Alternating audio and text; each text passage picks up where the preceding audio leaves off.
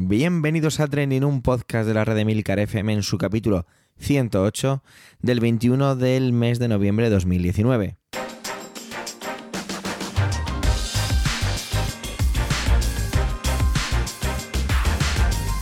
Trending es un podcast sobre lo que pasa, sobre lo que ocurre, sobre las noticias que pueblan las redes sociales. Todo ello con opinión y siempre con ánimo de compartir.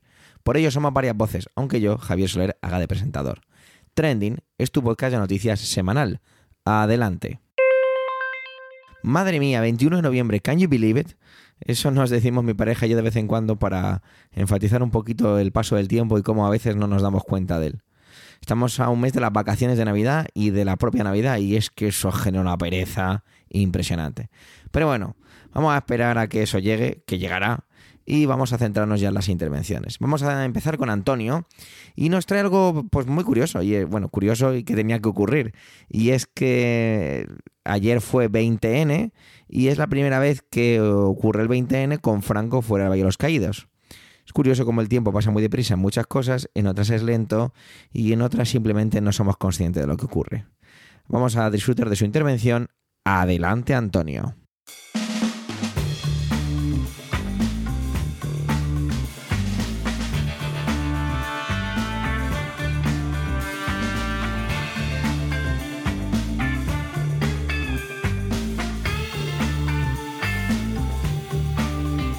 Saludos, soy Antonio Rentero del podcast Preestreno y del podcast Vigilantes y esta semana en Trending no voy a hablaros ni de cine, ni de series de televisión, ni de cómics, ni de superhéroes. Os voy a hablar del primer 20 de noviembre que desde 1975 pasa por nuestro calendario sin que Franco esté enterrado en el Valle de los Caídos. Porque sí, queridos amigos, tenemos que aprovechar esta ocasión para ver si de una vez dejamos de hablar ya de Franco y dejamos de conducir mirando al retrovisor y continuamos nuestro camino mirando hacia adelante. No me voy a poner ahora a contaros qué es lo que ha supuesto el dictador, ni en, su, ni en la historia, ni la transición, ni los años que llevamos con la memoria histórica a cuestas y con el aviso, anuncio, amenaza de exhumar el cadáver del dictador y sacarlo de un monumento que se supone que estaba orientado a servir de, de memoria sobre quien cayó en la guerra, en la guerra civil española, y evidentemente Franco no murió en la guerra civil española, por tanto no tenía mm, ningún sentido ni ninguna coherencia que estuviera ahí enterrado, pero finalmente eh, este año ha sido el año en el que ha salido de allí. Y realmente se podría decir, ¿había expectación para conocer cómo sería este primer 20 de noviembre sin Franco enterrado en el Valle de los Caídos? Pero es que realmente la única expectación que había era de los propios medios de comunicación.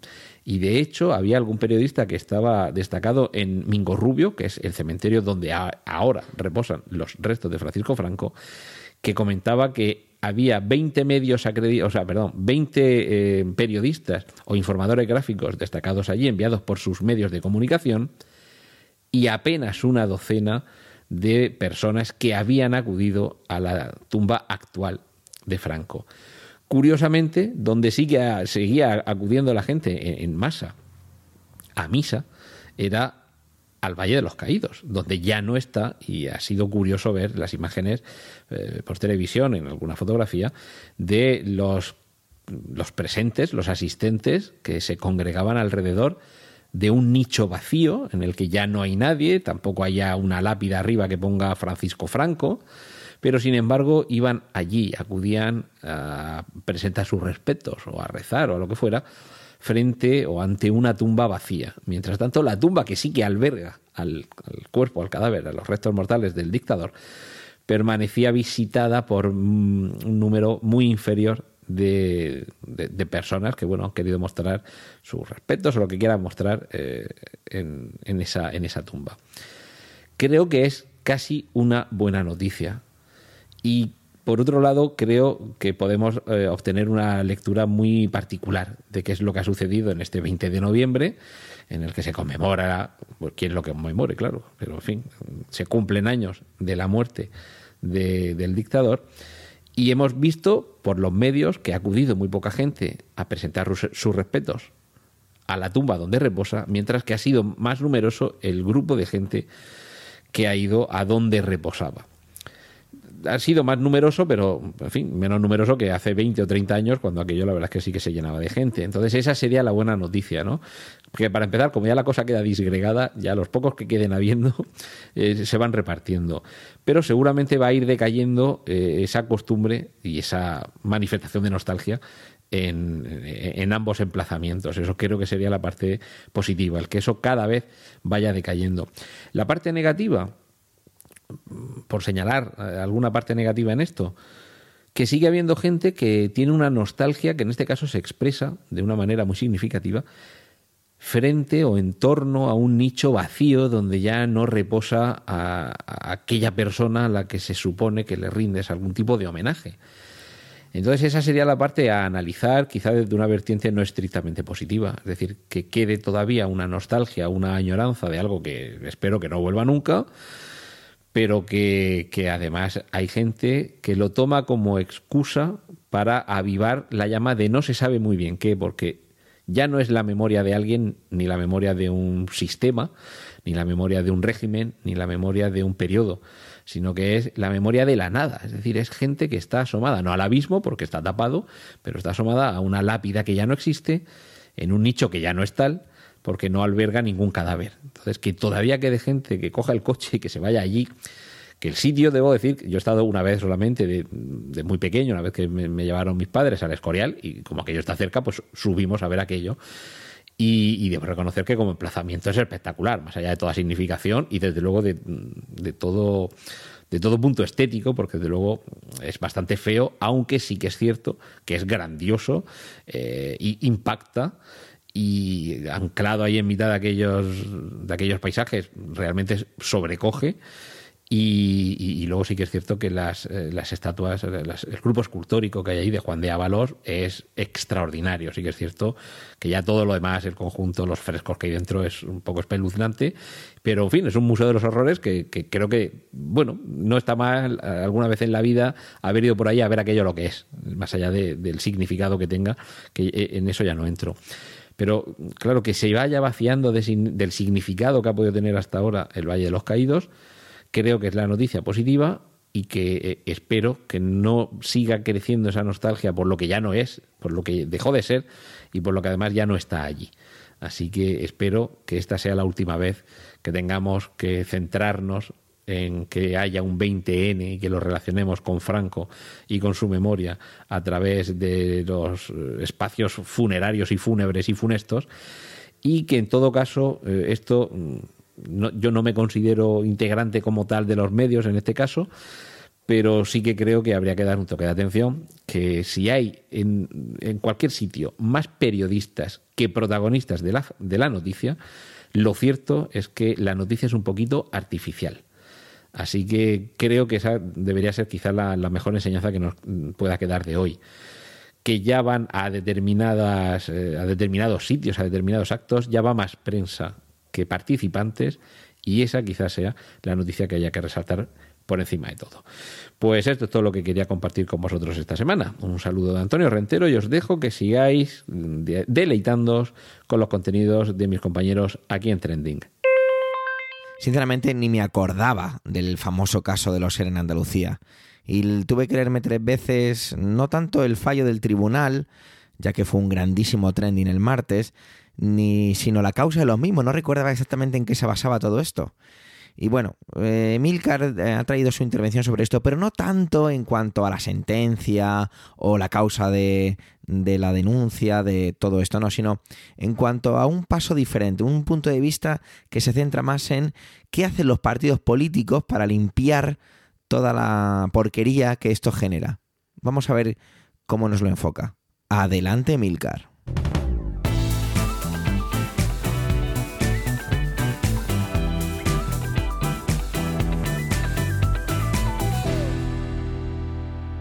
Condena de seis años de cárcel a Griñán y nueve años de inhabilitación a Chávez por el caso ERE. Este es el titular con el cual Europa Press, en 19 de noviembre de esta semana, eh, anunciaba la sentencia de lo que se conoce como el caso de los seres de Andalucía. Su título, además, Griñán y Chávez eran, abre comillas, conscientes de la palmaria ilegalidad de los actos, cierra comillas. Los 19 condenados y los dos absueltos en la pieza política del caso ERE. Consulta el resumen de la sentencia y abunda en la noticia que seguramente eh, todos conocemos, ¿no? El listado de todos los condenados, un gráfico con eh, todas las penas de cárcel, etcétera. Os enlazo la noticia de Europa Press eh, ahí en las notas del, capítulo de hoy de Trending para que podáis tener, digamos, una información eh, cuantificada, objetiva, sin opinión, simplemente información de todo lo que ha ocurrido. Esto, como podéis suponer, ha sido un terremoto político, un terremoto que además se esperaba. Un terremoto que la oposición al Partido Socialista ha tratado de aprovechar políticamente, evidentemente. Han exigido la dimisión de Sánchez, ¿no? Teodoro mm, García del PP ha dicho cosas tan peregrinas como que si Sánchez no dimite queda automáticamente inhabilitado para ser presidente, según evidentemente su opinión. Eh, muchos partidos de la oposición, partidos de la derecha, es decir, el Partido Popular, Ciudadanos y Vox, han atacado al presidente exigiéndole dimisión, exigiéndole asumir responsabilidades políticas de una forma, digamos, un tanto torticera. ¿Por qué? Pues porque Sánchez no tiene nada que ver con todo esto, él no era secretario general del partido en esta época, y luego, por otro lado, no se puede equiparar a la sentencia Gürtel que acabó con Mariano Rajoy fuera del poder, porque el Partido Socialista no ha sido condenado sino que han sido condenados pues diversos elementos de eh, los gobiernos del Partido Socialista en, Andalucía. Claro, mm, mi opinión puede estar matizada porque soy simpatizante y votante del Partido Socialista, pero tampoco me interesa entrar en ese juego. Me interesa entrar en otra cosa. Me interesa entrar en otra mm, en otro apunte que hace Europa Press en, eh, en, una noticia en la cual anticipaba el propio día 19, ya anticipaba, sacaba una nota, una noticia diciendo que ese día se iba a conocer la sentencia del caso ERE. Y dice lo siguiente, cinco años de instrucción. Todo comenzó el 19 de enero de 2011, cuando la juez de instrucción número 6 de Sevilla, Mercedes Ayala, comenzó a investigar este caso, cuya sentencia marcará el recorrido cuando se sometan a enjuiciamiento, atención, las cerca de 200 piezas separadas, una por cada ayuda con cargo al denominado Fondo de Reptiles, de la que se desgajó la causa principal tras la partida de Ayala a la audiencia y la llegada de la juez María Núñez Bolaños. 200 piezas. Esta es la magnitud de todo este caso y que nos da una idea de la... Mm, me temo que ni siquiera toda, una parte de la gigantesca red clientelar que el PSOE tejió en Andalucía durante años y que le sirvió para perpetuarse en el poder. Y digo PSOE porque es de lo que estamos hablando. Pero esto ocurre en muchas partes. Ocurre eh, en Murcia, en mi comunidad autónoma, en mi ciudad, con el Partido Popular, y eh, ocurre pues en un montón de ciudades y de eh, comunidades autónomas en las que determinados partidos se han perpetuado en el poder, desgraciadamente con este tipo de artimañas.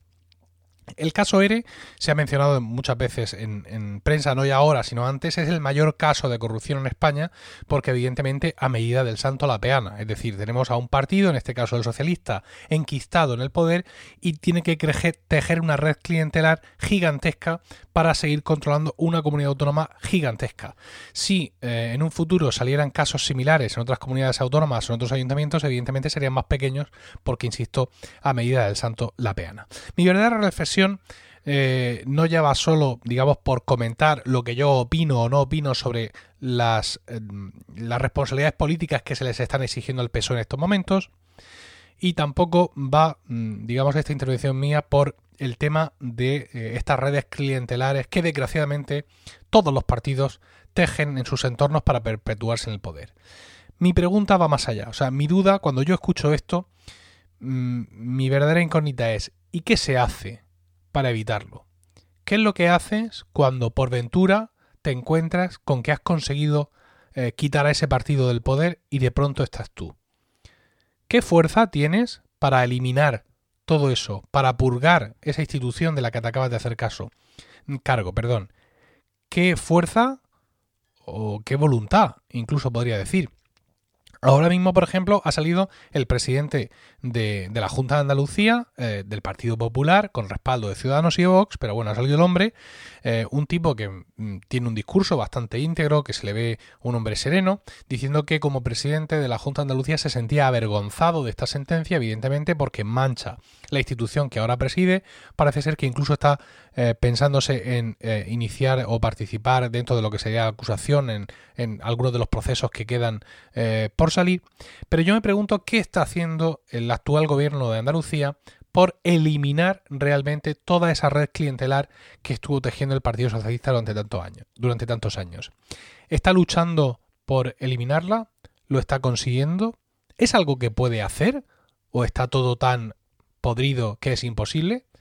¿Es algo que quiere hacer? Sí, sí, así como suena, con ese silencio dramático que los que usáis el, los acortadores no habréis escuchado, pero ¿Es algo que quiere hacer? ¿O simplemente le interesa mm, cambiar mm, de titular en las cosas, ¿no? Cambiar de nombre, los destinos, cambiar de nombre, las estructuras y ya está. Y aquí seguimos tal cual y mira, todo esto que se había montado, pues ahora no os preocupéis que yo voy a seguir dándoos todo lo que os daba el anterior y más, ¿no?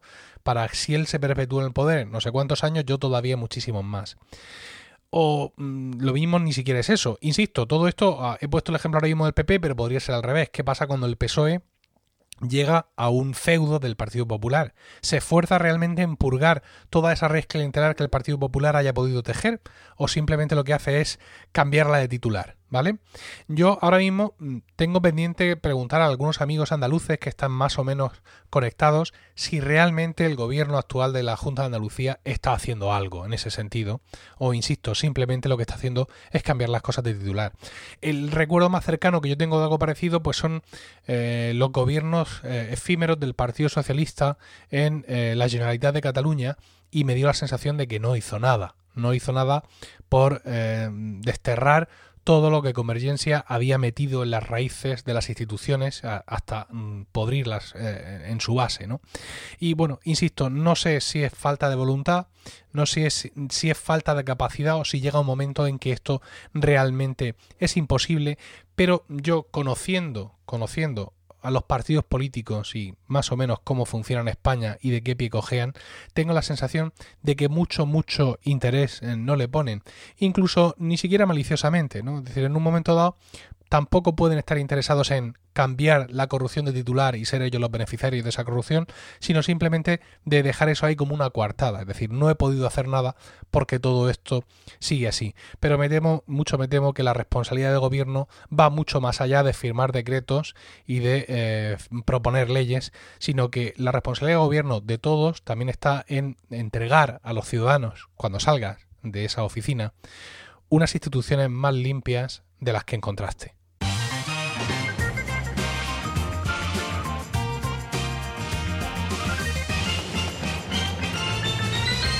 Ni idea de la razón, pero tampoco me importa. Y es que llevo un tiempo de muy buen humor, no sé. Me están pasando cosas típicas en el trabajo que en otros casos me enfadarían, me, tocarían las narices. Y bueno, pues no sé, nada ensombrece mi sonrisa. ¿Será que me hago mayor? no sé, sea como sea, vamos a intentar que sea una constante. Viajar en avión siempre me produce mucha pereza. Me alegra mucho, muchísimo no tener que hacerlo por trabajo y hacerlo de manera muy ocasional. Viajo muy poco en avión y simplemente por placer. Quizás si lo hiciera más asiduamente, ahora que lo expreso en voz alta, pues haría que lo pudiera llevar mejor. No lo sé. El verano de 2018 cogí ocho aviones en menos de cinco semanas y fue verdaderamente estresante.